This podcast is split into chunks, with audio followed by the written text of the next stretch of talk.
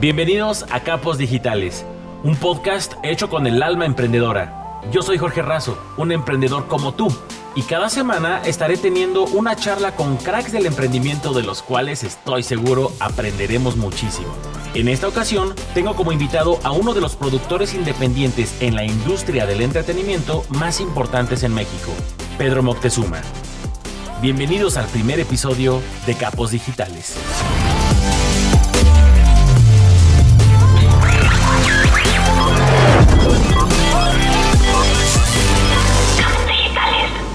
Mis capos digitales, bienvenidos al primer episodio de esta serie de podcast que vamos a estar subiendo semanalmente con invitados, invitadazos, emprendedores precisamente. Y este programa justamente se llama así Capos Digitales porque la idea es que eh, la gente que está emprendiendo, que está teniendo nuevas ideas de negocio, que no sabe cómo de pronto eh, arrancar sus negocios o llevarlos al siguiente nivel, pues de pronto necesitamos ese tipo de asesoría o de inspiración mm, a través de otros emprendedores eh, que han tenido casos de éxito y bueno, hoy tengo un eh, invitadazo que es un amigo, pero también es ya socio, ¿no? y, claro, brother. y, estamos justamente con Pedro Moctezuma, la cual, pues bienvenido, amigo, ¿cómo estás? Gracias, Josh, gracias por invitarme. A este no, hombre, eres el, el, el, padrinazo, el primer... el padrinazo del programa. El primer eh, invitado de, de, esta serie de podcast que se llaman Capos Digitales, que es justamente a, eh, este programa que va dirigido a los emprendedores que de pronto nos pasa mucho a los emprendedores, seguramente te pasó a ti y ahorita vamos a platicar un poco de tu historia, que cuando iniciábamos nuestros primeros eh, eh, emprendimientos, pues no sabíamos ni, ni por dónde, ni cómo. Esta, no había esta, esta tecnología, este tipo de, de, conexiones que ahora ya es muy fácil ver cómo otros emprendedores lo han hecho. Y pues me da muchísimo gusto tenerte aquí. ¿Cómo estás? Gracias, pues la verdad muy contento, es un día hermoso, cada día que estamos vivos es hermoso, la verdad que dar gracias antes que nada.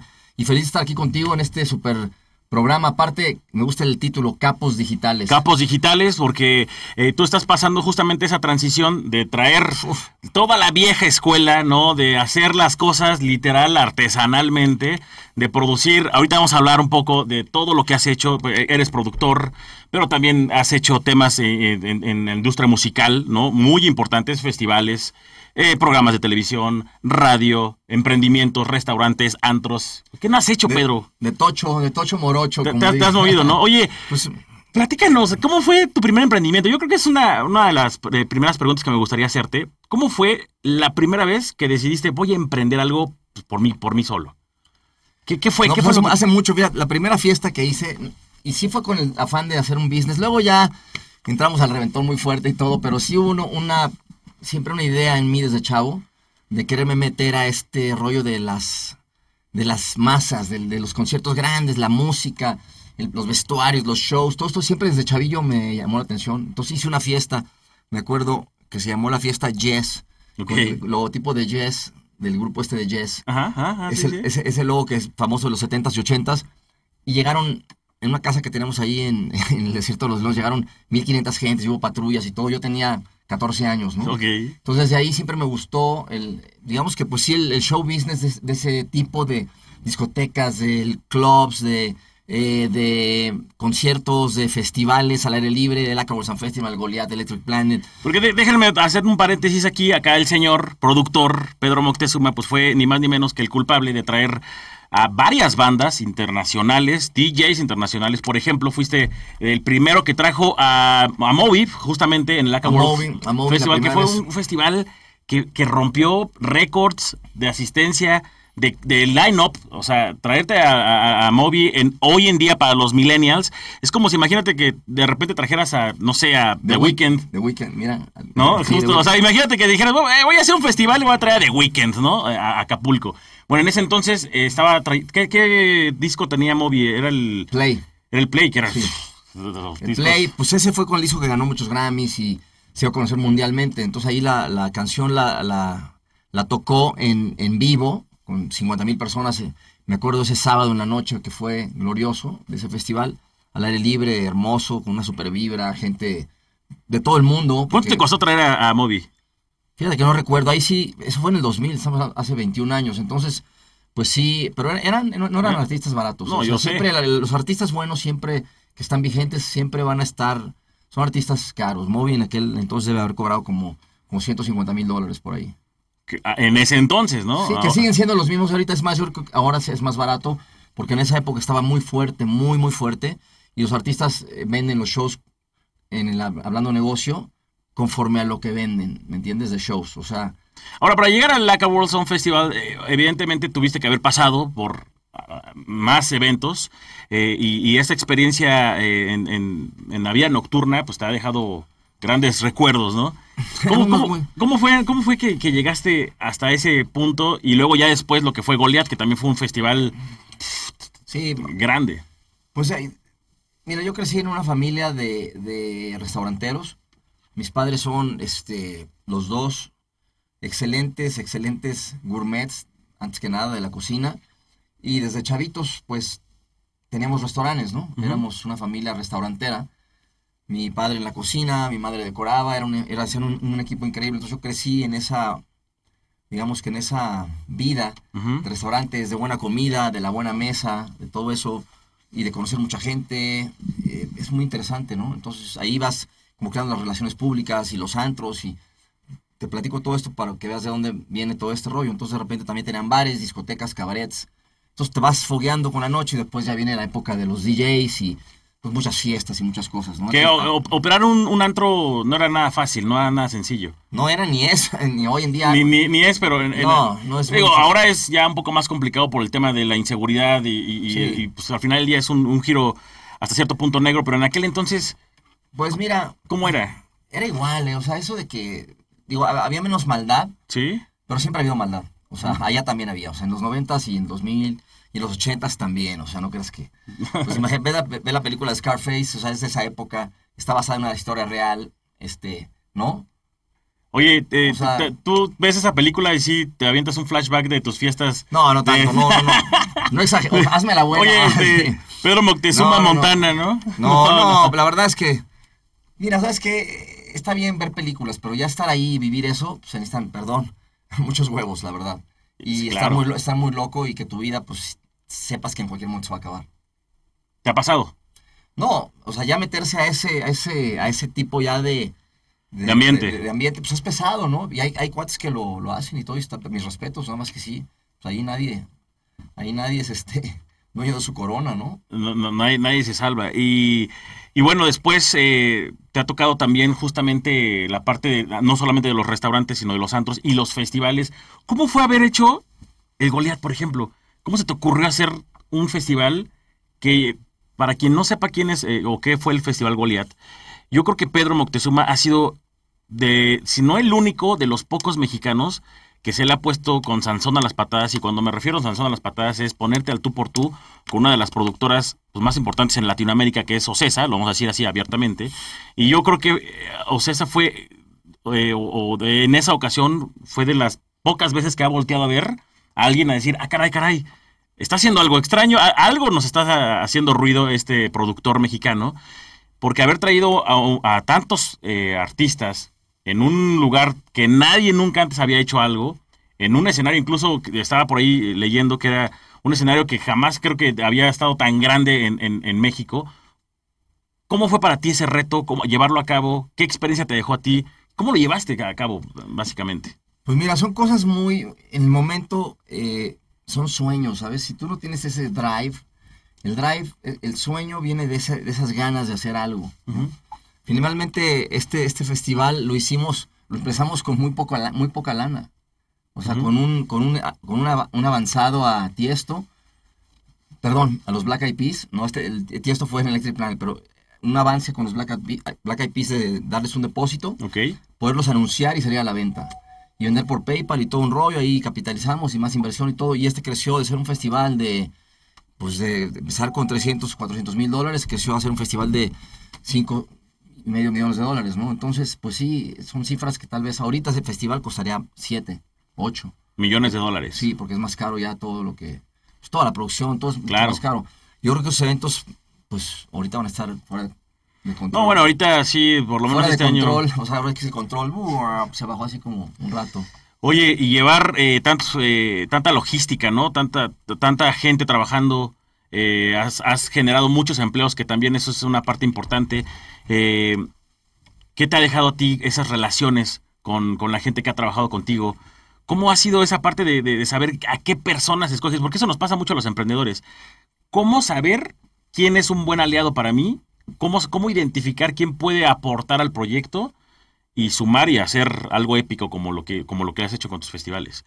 ¿Cómo, cómo tú seleccionas a, la persona, a las personas que trabajan contigo? Bueno, antes la seleccionaba de esta manera. Si aguantaba tres días sin dormir y aparte a las 7 de la mañana, al cuarto día, le decía, tienes que estar aquí bajando un PDF y un Word y haciendo un diseño, ese era el tipo de, de, gente que tienes que tener un festival. Porque un festival es como ir a la guerra. O sea, eso no es, esos son otros niveles, ¿no? O sea, y vas a hacerlo en un lugar donde no hay nada y tienes que acordonar y tienes que bardear y tienes que meter cables. O sea, sí es una locura. O sea, es para gente que nos gusta esto. Es como la película de Terminator, ya cuando estás ahí en la jungla. Claro.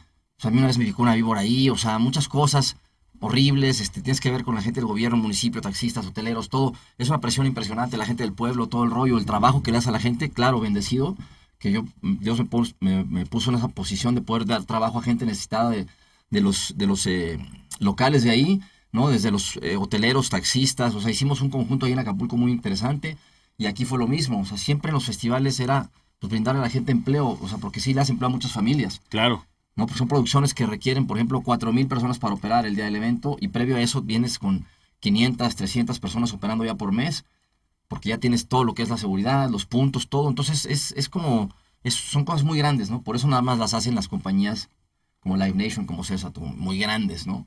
Esta es una infraestructura muy grande mucho billete. Mucho dinero. ¿Cómo, cómo eh, esa, esa parte también es importante porque pues al final del día yo creo que no hay emprendedor que ahorita aguante trancazos millonarios para hacer producciones así. La verdad es que yo no conozco y no creo que los haya. Se requiere de aliados, en este caso también el tema de los patrocinios, ¿no? ¿Cómo, cómo fue esa, esa parte? ¿Cómo trabajaste? ¿Cómo le vendías la idea?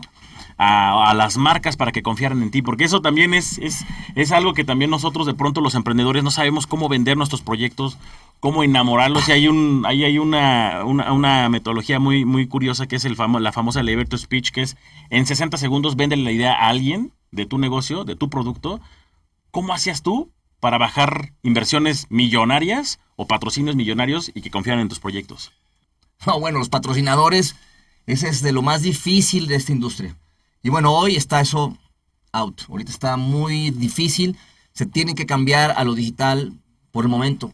La parte presencial, espectaculares, este, todavía paradas de camión, los metrobuses, todo este rollo va a seguir jalando, pero ahorita va a mudar mucho a lo digital. Para empezar, porque no va a haber eventos, yo creo que masivos en un tiempo. Claro. Tal vez en tres, cuatro, no sé, ocho meses. Bueno, hoy estaba viendo una noticia de que el Pal Norte va. La neta es que yo lo dudo. No creo, hermano. Porque está cañón en Monterrey. No creo. o sea, ojalá, que sí. ojalá que sí, porque se, se, se, van a generar muchos empleos y además es una muy buena productora. Y para mí es uno de los mejores festivales que hay en México, el Pal Norte. Sí, es muy buen festival. Es muy buen festival, pero no sé, o sea, no sé si las condiciones para, creo que en septiembre, no sé qué mes, estén. Pero ¿cómo lo haces? O sea, ¿cómo, cómo lo hiciste tú en, en, en ese momento? No, pues era, una lucha, era una lucha de también de ahí, una lucha también contra estas empresas de poder, o sea, porque finalmente el que tú bajes un patrocinio eh, grande te da poder a tu empresa porque capitalizas parte de la inversión, ¿no? Si un artista que te cuesta un millón de dólares y por decir una marca como, no sé, Nextel, Movistar, la que sea, ¿no? Nissan, Johnny Walker, la que sea, te da un millón de dólares por un patrocinio así, por ser la dueña del presenting de los escenarios, y ser la dueña del VIP y les regalas eh, mil boletos y todo. Entonces, número uno, tienes un compromiso mortal. Número dos, ya le arrancaste a la competencia ese millón que está en su presupuesto anual y les duele. Claro. un, y yo era, una, yo era un, pequeño promotor. Digo, sí fui de los más grandes. Y digo fui porque ya nunca haría esos festivales, ya los hice. Ahorita vamos a hablar de eso, justamente. fui, ahí está el know-how, le doy gracias a Dios, estuvieron increíbles, pero ya ese estrés yo no lo volveré a vivir, es una etapa, ¿no? A lo que voy es que los patrocinadores si no te apoyan, nunca vas a ganar un varo. Y aún así apoyándote, puedes perder, porque son negocios demasiado grandes. O sea, los festivales el primer año pierden, el segundo también. Tienes que crear una marca, es muy difícil. Y luego, últimamente se, se, se, veía mucho el tema de los egos, ¿no? De, los productores que querían seguir estando vigentes. Eh, en temas de pandemia, creando eventos que pues, que eran un rotundo fracaso y que era imposible poder hacer eventos, autoconciertos, ahorita. Este, a mí me pasó, justamente montamos un, un, autocinema en Mérida que fue un rotundo fracaso porque evidentemente no estaban las condiciones ni, ni, toda esta parte, ¿no? Eh, pero justamente esos emprendedores son los que le dan este empuje a la industria del entretenimiento. Y yo creo que tú eres uno de los emprendedores que marcó definitivamente eh, en, en, mucho de, lo, del, del, pues de los aspectos de esta industria, para bien, para positivo, y que fuiste también inspiración para otros productores ya más pequeños, porque después de Pedro Moctezuma, claro que también hay otros, hasta Cookie, no, no, está, bueno, muchos. Hay, hay, muchos productores también muy grandes. Muy buenos productores en México. Este, de hecho, al rato vamos a ver a uno. Al rato tenemos sí. la entrevista con uno grande también, ¿no? De los buenos. Y, y después de todo esto, Pedro, ¿qué onda? ¿En qué momento dijiste, ya estuvo? La neta es que pues, muchos excesos, ¿no? Sí, mira, amo la música. A ver, la verdad es que amo, idolatro la música, pero idolatro más a Dios. Ok. Entonces, nada más me faltaba cambiar mi idolatría por la música a Dios. Entonces, sí, me acerqué más a Dios, hermano, para hacerlo rápido, no hablar mucho de esto. Ahora no vayan a creer que soy acá un monje, no, no trato de hablar eso. Me tuve que salir de ese ambiente porque es muy absorbente, no tienes vida, es, es muy, vives en el ego todo el tiempo. Y déjate el ego, eh, para hacer ese tipo de cosas tienes que ser un esclavo de, de eso. Y comidas y cenas y acá y aquí, los viajes y las chavas y Tulum y el rollo. Entonces es como siempre estar en esa onda y los patrocinios y todo, todo está ahí. Entonces me tuve que echar un, para atrás un, unos pasos y tranquilo, ahorita ya me retiré un poco, pues más bien ya me retiré, ¿no? De todo lo que es la música electrónica y todo eso. Me gusta mucho, escucho buena música electrónica y todo, pero ya no, estoy en otra etapa interesante también, pero tranquilo, a gusto, o sea, bien. Ahora, eh, claro, haber traído a buenos DJs, yo creo que te fuiste también de los primeros que trajo a los primeros DJs a, México, este, internacionales, ¿no? No sé, háblanos a quién, así de Mira, los que... voy a hablar de los- con, con la neta, porque yo no me voy a poner medallas que no me corresponden jamás. Ajá, No. ok. Hubo otros que trajeron DJs en otro género. Sí fui el primero que trajo a, a los DJs de house. De House, De eso sí. Pero no voy a quitar crédito a, a los demás, claro. ¿No? Cookie fue de los primeros, antes que yo, que trajo a, a como Sasha y como Paul Oakenfold, ¿no? Es la verdad, yo nunca voy a quitarle lo que es del César al César. Claro, claro. Pero yo ya venía de tener antros, ¿no? Dancetería, danzú. Entonces cada chango, como diría mi querido hermano Ramón Yarena, a su mecate. Entonces yo pues ya venía de la vida nocturna y todo. Y ya había hecho fiestas y fiestas y muchas cosas. Pero en sí, DJs conocidos. Los, el primero que traje a David Morales, fui el primero que traje a Frankie Knuckles y la única vez que en paz descanse Frankie Knuckles, un gran, gran DJ. Este Little Louis Vega, pues todos los de House. Morilo, Eric Morillo, en paz descanse también. Mira, ya dos, ¿verdad? ya también Wow. se fue Morilo. Yo también lo, lo traje yo hace un par de añitos, este, pero se nos fue el año pasado. Qué mala onda. Eh, La Sí. droga, hermano. Es que, es que si te pasas de las. Hubo o sea, ahí un tema de suicidio y algo así. Es que eh, sí, brother. Es que. Bueno, hay varias historias ahí con, con justamente con Morilo, ¿no? Y Podemos tú- hablar a. a- Pues abiertamente. sí, a ver, Mira, platícanos. Morilo yo lo conocí, es un, un buen cuate, buena onda. Pero era muy acelerado, o sea, sí tenía un carácter fuerte, ¿no? Y pobre chavo, o sea, pobre chavo, yo creo que esta vez la droga te hace hacer cosas que a veces no quieres hacer. Ok. Y en esos momentos de, de droga, especialmente la cocaína con el alcohol, cuando tú te sobrepasas, tú llegas a un estado de ansiedad donde ya no eres tú. O sea, y esto es real, esto te lo digo por experiencia propia, ¿no? Entonces, Te desconecta. Te desconectas y ya estás en otro nivel. Y si se pasa y te pasas y te pasas de cocaína y alcohol, pues probablemente puedes llegar a, al suicidio. ¿Qué pasó? ¿Pero qué No pasó sé, con, no con- sé. con- con Morilo? ¿Lo trajiste y Sí, ahí aquí se puso loco en la cabina y todo. hay una hay una historia que, todo el mundo cuenta, ¿eh? No, no, pero lo tuvimos que bajar de ahí porque se puso loco y no quería tocar y empezó a insu- insultar a los mexicanos. Pero mira, Morilo, buena onda, luego ya nos hicimos cuates. Sí, no, no, eso es buen, buen pero pedo. se puso loco, pero es lo mismo, o sea, y, bueno, ni modo que vamos a juzgar a nadie, pero sí, pobre güey lo que le pasó. Bueno, no, claro, no, lo último No, estuvo- terminó terminó terrible, la verdad es que no se le desea a nadie. A nadie, a nadie. Este, Un gran DJ, gran productor. Es, ¿eh? no, a mí me encantó, o sea, la neta es que para mí Morilo sí súper buena los- los persona, ¿eh? Digo, ese día andaba acá, pero muy buena onda de cuate. Este. Y de los pioneros del house también. de los pioneros, claro. Con la canción esta también que ganó Grammys, la de I Got to Move It, Move It. Y luego la, la- la hicieron eh, soundtrack de la película esta, ¿cómo se llama?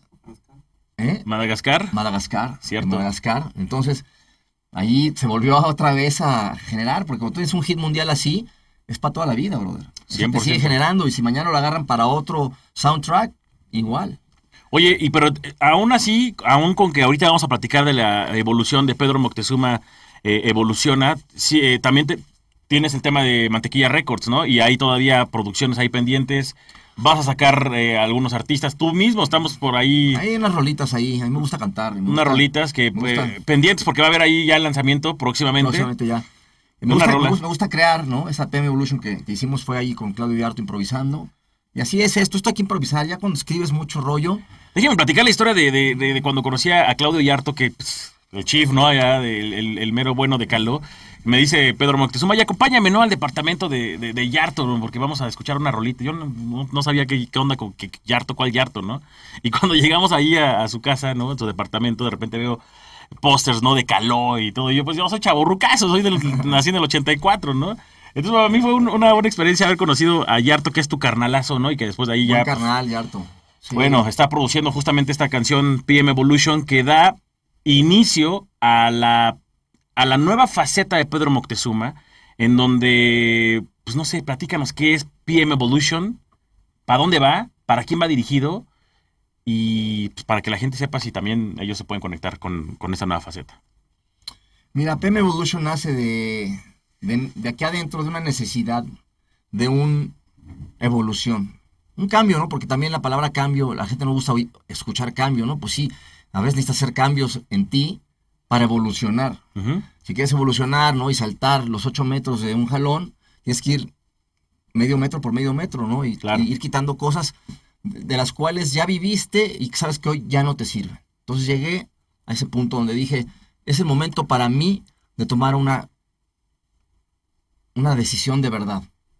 Quiero seguir en las fiestas, quiero seguir en la- el rollo de los DJs, me encanta, la, oye, amo la música, o sea, yo ponía las bocinas así y que me le decía, súbele, o sea, que la reventara, me encantaba, tres, cuatro, me encanta la música y seguramente algún día lo haré. Y es eso, y los promotores, todo, dije, oh, y no puedes estar tantito, porque tantito no, no puedes. El tantito es como seguir teniendo una mano, como decirle a Dios, mira, quiero esto, pero a ver, yo aquí dejo esto, ¿eh? No, yo quiero bendición, pero aquí voy a seguir echándome pues, acá, ¿no? Mis rollos y mis reventones de vez en cuando, bien heavies, no, pues no. No se Pues puede. como estaba inmiscuido en todo ese rollo, la fiesta la- y la fiesta con el trabajo no se llevan muy bien, decidí crear, crear esta plataforma, perdón, de PM Evolution, donde me rescaté a través de el ejercicio, la meditación, eh, la oración, eh, Meditación. meditación total, quietud y orden. Me tiene orden para mí a las 6 de la mañana, y seis y media de la mañana. Pues, Estar ahí por A esa hora se reparte la suerte, ¿no? Así es, así decía la mamá de la abuela, bueno, la, la abuela de mi papá, ese era eh, un dicho de ella, que a las seis y media, a las seis de la mañana, ¿quieres suerte? Levántate a las seis de la mañana. Claro. ¿no? Entonces, como que cambié el horario, estoy en esa plataforma de salud, de cuer- cuerpo, mente, alma, es una eh, plataforma donde vamos a tener personas profesionales en la parte alternativa Ok. como viene siendo la ayurveda, como viene siendo el biomagnetismo, como viene siendo la homeopatía, como viene siendo la herbolaria, ¿no? Todos este tipo de medicina alternativa es lo que realmente yo quiero eh, promocionar en esta plataforma y que la gente conozca de su uso, de este uso natural que existe para curar la salud. Hoy estamos viendo un momento muy crítico en la humanidad y hay que aprender. Yo no digo que el virus no exista, existe y es mortal y es creado por el hombre, desgraciadamente, porque hay muchos intereses aquí muy, muy fuertes en el mundo, en este negocio de las farmacéuticas. Y yo siempre lo digo y digo, pongo mi granito de, de arena para que la gente voltee a ver que esto es un negocio trillonario también. Entonces, hay medidas alternativas de curarse diabetes, Parkinson, eh, artritis reumatoide, eh, coronarias eh, tapadas, o sea, los riñones, lo- o sea, se puede uno curar a través de las plantas, hay muchas cosas. Sin embargo, la industria farmacéutica es trillonaria, pero cada vez somos más los que estamos despertando a la luz y queremos ir para allá, o sea, queremos ir hacia lo natural, hacia los granos, hacia lo- las semillas, todo lo que viene. Es una locura esto para mí, o sea, para mí ha sido un cambio muy, muy bueno. Yo sigo comiendo carne y todo, y todo esto. Te, te digo esto porque es como que todo un estilo, ¿no? Claro. donde dejas de consumir tan loco ya y, y como que te preocupas un poco por sentirte bien, estar al tiro, más, más, o sea, más allá del rollo estético y de verte mamado y tener el abdomen marcado, eso está bien, ¿no? A mí también me gusta eso y es vanidad y está chingón, la vanidad está bien. Pero, ¿cómo te sientes? ¿Cómo duermes? ¿Cómo vas al baño? cómo eh, captas la visión de todo lo que ves. Luego, luego te das cuenta de lo que no te sirve y lo que sirve rápido porque estás más alerta, estás menos intoxicado en tu mente y en, tu, en, todo tu sistema. O sea, si tú tienes un pH alcalino vas a andar mucho mejor de, buen humor. Entonces, en esta plataforma se trata de eso, enseñarte cómo hacer ejercicio, aunque nunca hayas hecho, enseñarte a cómo comer, aunque siempre hayas comido tacos y carnitas y pambazos, y a enseñarte a estar quieto, si siempre has sido bien desmadroso y no puedes, ahora te voy a enseñar aquí a través de mucho más a meditar. Tú meditas de repente, claro. me has dicho, a mí lo he vuelto un, agua de uso para mí porque yo soy un tipo muy nervioso, muy proactivo, muy ansioso. Y entonces si no medito, no me calmo, mi mente empieza a generar una ansiedad horrible. la respiración de fuego. Esa es básica, ¿no? Acá. O sea, ¿y qué voy a hacer? Ribotril. No tomen ribotril, no tomen antidepresivos, es lo peor. ¿Sabes cómo subieron los antidepresivos ahorita en esta cuarentena? Un 400%. Un 400%. Y lo voy a seguir diciendo, que me digo, oye, pero ¿por qué hablas de eso? Pues, ¿cómo que por qué, brother? ¿Cómo que por qué? O sea, hay chavitas ya de 15 y 16 años usando gotas de ribotril. Porque está de moda, porque te... Ah, eso, es, eso es totalmente serio. Yo lo he visto. Clorosepan, brother. Dañino, Amigas que ya todo... Sí, claro. Clorosepan, espérate. Dañino al sistema nervioso, como no tienes idea a los órganos. Yo lo tomé mucho tiempo, por eso le puedo hablar de esto. Ahora, ojo, hay, hay personas que de verdad están diagnosticadas ah, clínicamente y que necesitan apoyo y que necesitan este tipo de, pues de, de, medicamentos, pero la neta es que lo que acabas de decir es que hoy en día, entre la juventud, entre los morritos, ya es muy común, es una especie de droga. Ah, pues sí, unas gotitas de ribotril. Sí, pero si te encuentras, por ejemplo, vas de viaje, no sé, a donde sea, a Tulum, Acapulco, donde sea, cualquier playa, y de repente con la gente que estás ahí, de repente te das cuenta que de los ocho que van, cuatro traen su frasquito de rebotril en el... Eso no es normal. No, lo que pasa es que eso, para quien no sepa, normalmente lo utilizan para el aterrizaje. Sí, pero ya se vuelve un rollo, ese te truena. Claro. O sea, si eso, eso te pasas un poquito, acabas muy mal. Entonces esta plataforma está justamente para decirte, bueno, aquí hay esta parte alternativa en la parte de la comida, ¿no? En la parte de los embutidos, en la parte de la putrefacción de todo cómo te venden las hormonas, por eso hay tanta enfermedad. Entonces, esta plataforma yo también me echo unos de pastor, también unos de la rachera, de los picudos. O sea, me encanta comer, pero no como así diario. Claro. Y otra semana como como militar.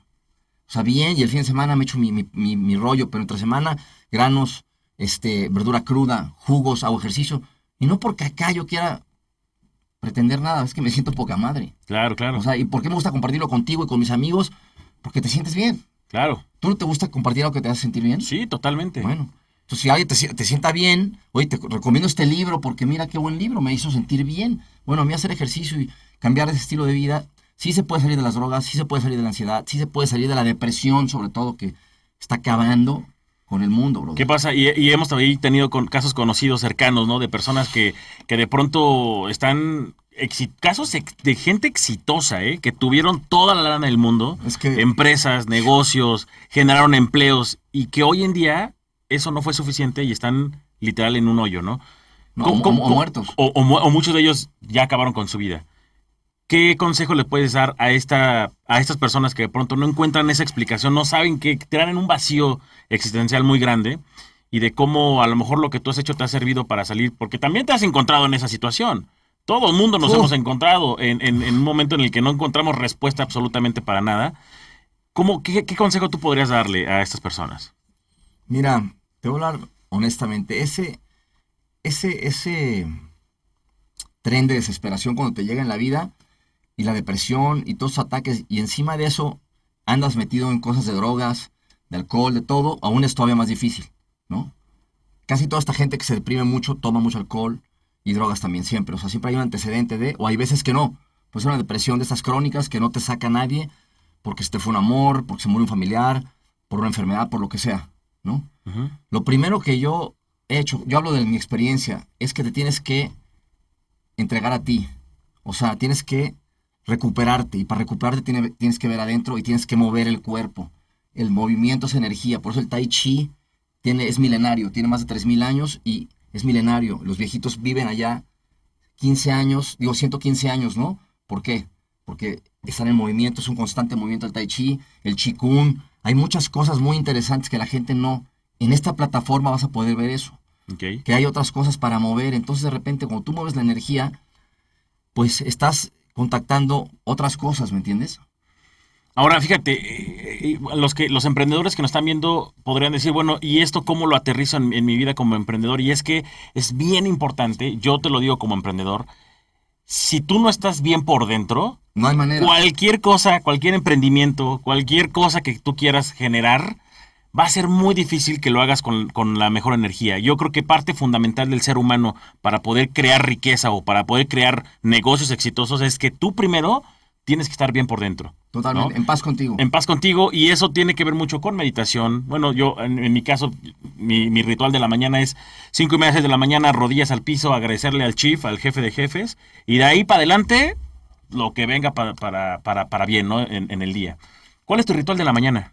Pues es muy parecido. O sea, yo lo primero, y a veces la verdad, como seres humanos se, se nos pasa Sí. el dar gracias. Y Ya Claro. cuando de repente no das gracias dos días, ya te sientes mal. Y ya cuando lo das tres días y una semana, empiezas a. Lo primero es dar gracias, hermano. De verdad, de rodillas y, y pedir por la gente que amas y pedir por, por el mundo y pedir por lo que está pasando, ¿no? Porque hay mucho sufrimiento hoy. Y más en esta pandemia que estuvo muy grueso, la gente está muriendo. Es, es algo muy triste lo que pasa. No solamente de salud, sino también es un tema económico, gente sin trabajo, gente que recortaron sueldos, gente que justamente a lo mejor se encuentra viendo este video porque quiere emprender, quiere hacer algo nuevo, quiere generar y que de pronto pues están tan perdidos y tan con tantas barreras mentales que lo más importante lo han dejado a un lado, ¿no? Que es la parte espiritual. Pues mira, tú te levantas a las 6 de la mañana diario, seis y media, a las 7, y a las siete y media estás en un parque, hay parques, aquí no hay excusa. O es más, en tu casa, en la sala de tu casa, si es muy chiquito el departamento, quitas la cama, no hay excusa. O sea, hay gente que lo hace en la cárcel y pones un mat de yoga ahí, ahí te pones a hacer ejercicio, ahí puedes hacer lagartijas, puedes hacer respiraciones, pones una buena canción, de ahí te bañas, desayunas y cuando salgas de ahí a lo que vayas a hacer o a emprender, va a estar mejor porque ya, ya moviste la energía. Si tú te paras de ahí y no haces nada y rato un gansito y te comes esto, y- o sea, vas a estar otra vez igual de deprimido porque las, o sea, es todo un ritual. Claro. Estar en paz con Dios, dar gracias, eh, eh, hacer tu ritual de la mañana con tu cuerpo, mover tu energía para que entonces de ahí sudes, estés así, eh, generes dopamina, endorfinas y ya tu, tu visión del día es diferente. Así vas a hacer tacos, vas a vender tortillas, tenis, chamarras de diseño, emprendedor digital, fitness y wellness, no importa. Es lo que a ti te guste, pero tienes que, tienes que salir de aquí y estar bien, en balance, en paz, para poder hacer, hacer las cosas bien.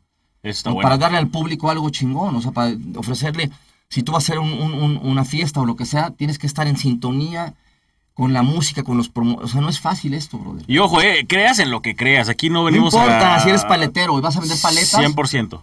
O hay, hay un amigo que tengo que vende empanadas ahora, ahora ya vende cada vez más. Pero el tipo se clavó y cree en sus empanadas, o sea, el- dedicó, y el, el tipo siempre echaba su meditación, está en paz, es un cuate trabajador, o sea, es un ejemplo. Claro. En lo que quieras crear tienes que tener paz. Entonces, ¿qué haces en la mañana? Le dedicas, ¿cuánta, ¿cuánto tiempo le dedicamos? No manches, es impresionante, de los 24 horas a este, a- a- al ser. Nada, brother. Hay gente que la verdad está en la oficina y tiene éxito ahí, está en su coche, se van a su casa y siguen el teléfono y sienten, y pum, y, va, y de repente la caminadora 15 minutos no es suficiente, No. ¿no?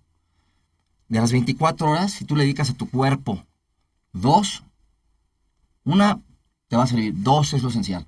Dos, ¿cuánto es de porcentaje de las 24 horas? No es ni siquiera ni el 10%. No, nada. De ese día es un 8.5, un 8%.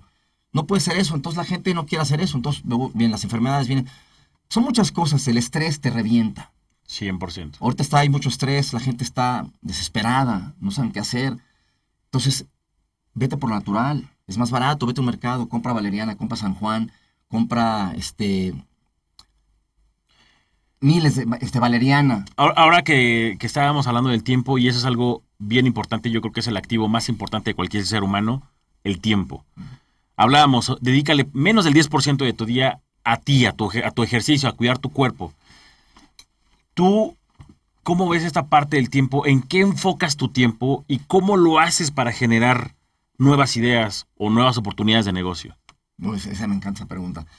Pues justamente ahorita que estoy en, enajenado con este rodeo de la disciplina del, del cuerpo, de la alimentación y todo, y de estar en paz, que no, no me- no- no soy un cuate fácil, o sea, también tengo muchos rollos cargando, ¿no creas que Ujú. ejercicio y meditar, todo, para mí es difícil, soy, de repente viene la neurosis también, ¿no? De los seres humanos, la neurosis, Claro. porque hay muchas cosas que tienes que alinear, ¿no?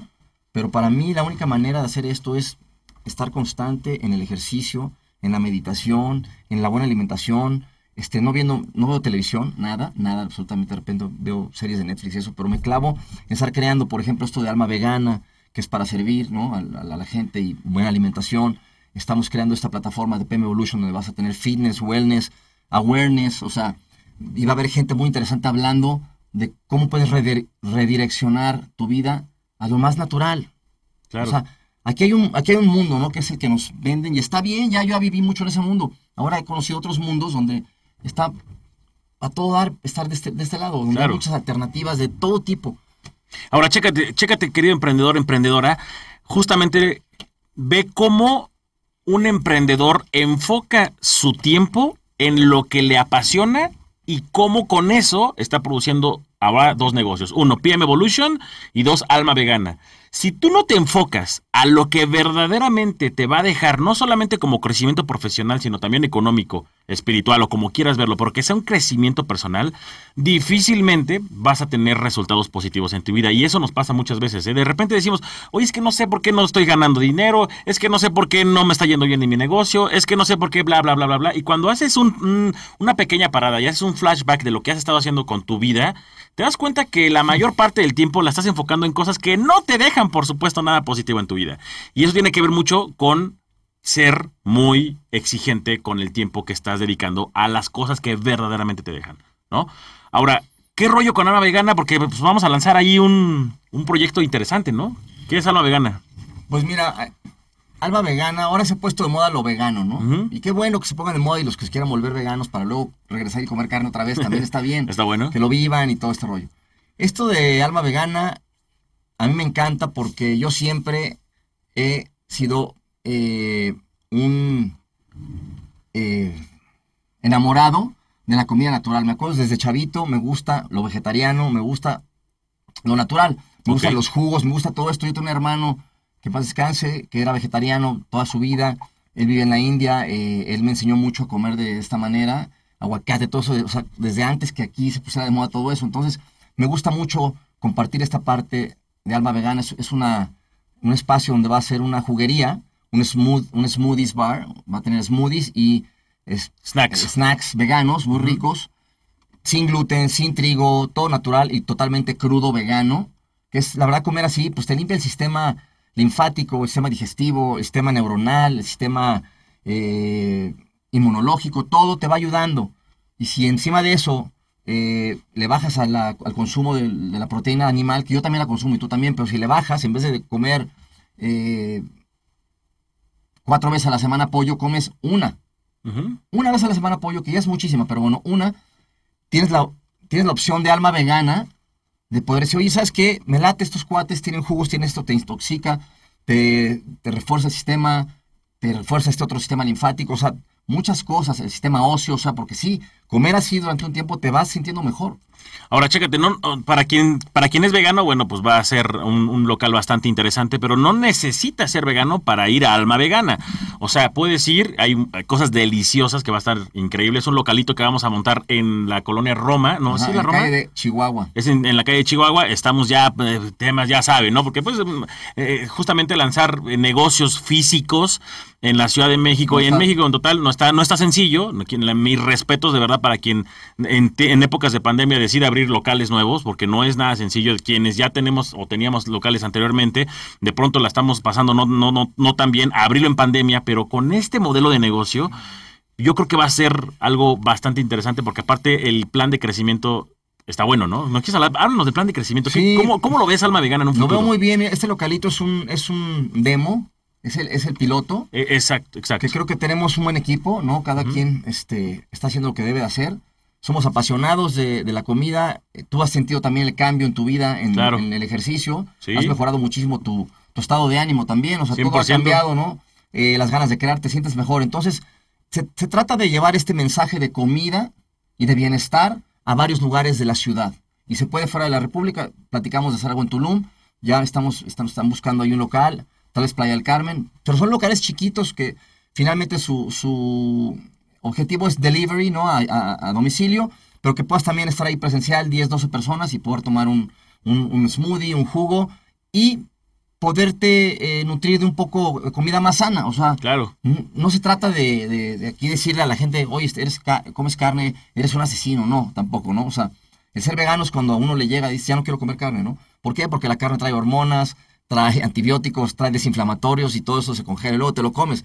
Cuando entiendes eso y ves los documentales y ves lo que es real, pero todo el mundo dice, pues de algo me tengo que morir, pues sí.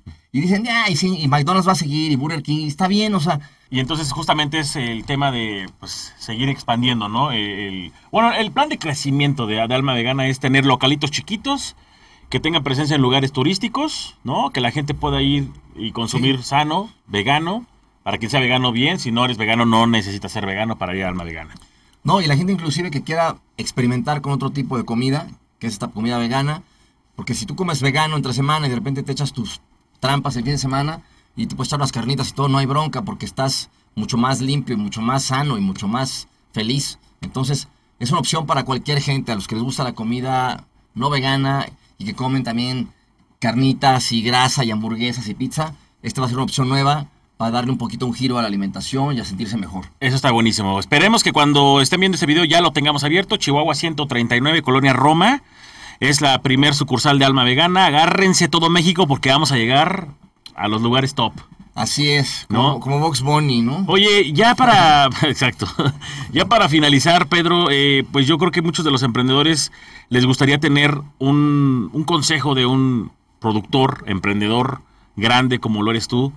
Eh, sobre todo para los jóvenes emprendedores que de pronto tengo muchos amigos igual que están eh, emprendiendo, ya sea desde hacer pequeños eventos, no necesariamente musicales, sino culturales, deportivos, o gente que quiere abrir restaurantes eh, o algún club, lo que sea. ¿Qué consejo puedes darle de un emprendedor pues, con la experiencia que tú tienes? Pues lo primero que sean aferrados, porque, o sea, hay veces que de cuatro negocios, tres te van a salir mal. De repente no ganas y luego lo pierdes en los otros dos. A mí me ha pasado esto. O sea, yo fui un, buen emprendedor, pero eh, mal administrador, la verdad. Ok. ¿no? Hacía tres así, de repente uno vive increíble, pero eso mismo, en vez de, de guardar la lana y todo, ahorren. O sea, cuando tengan así, ahorren, eh, no se vayan como locos, porque quieres crecer muy rápido. El emprendedor bueno es el que tiene un poquito de resistencia y va creciendo, va creciendo poco a poco. Yo lo tuve que apre- aprender a base de latigazos. Porque yo quiero saltar de aquí, de la A a la H, y no, hay que caminar la B, la C, y ir creciendo poco a poco. Entonces yo de repente me quería saltar esa parte, no se la salten, sean constantes y no dejen de soñar. Es lo- o sea, en lo que están haciendo, o sea, visualícenlo. Porque la visualización y la y decrétenlo, que ese negocio es de ustedes, que eso es para ustedes, porque aparte, si ustedes creen en eso, lo van a generar para que la gente crea. Claro. Oye, y otra cosa que también ha caracterizado a Pedro es un poco las relaciones. ¿Qué tan importante es... No es necesario que, que vengas de hij- que, que seas hijo del más famoso del, o del más millonario, lo que sea, porque hay, la neta es que los emprendedores reales, los que viven en el, en el mundo real, a veces no conocemos a gente importante, pero siempre es, siempre es bueno abrir la puerta, relacionarse y, y bueno, ¿cómo, ¿cómo tú, para ti ha sido también eso algo importante de conectar con gente, ¿no? Pues- Es- es- ¿qué, qué tan importante para los emprendedores es relacionarse? Pues mira, la verdad es el famoso networking, pero, Networking. pero de old school, ¿no? O sea, no importa, siempre ha habido networking desde la época de los romanos, ¿no? Las relaciones, ¿no? Los senadores y todo, siempre el senado era lo más importante y Claro. tenías que tener la relación para llegar al senador. Hoy es lo mismo, dos mil años después, o sea, nadie es eh, profeta en su tierra, ¿no? Sí. Es una cosa que tienes que vivirla, entonces las relaciones pues se van adquiriendo con el tiempo, con la experiencia. Siempre hay que ser agradecido, ¿no? En este negocio, porque hoy puedes estar arriba y aquí abajo después, y el que estaba trabajando para ti puede estar aquí arriba de ti. Entonces, es un negocio muy, eh, muy cambiante este negocio.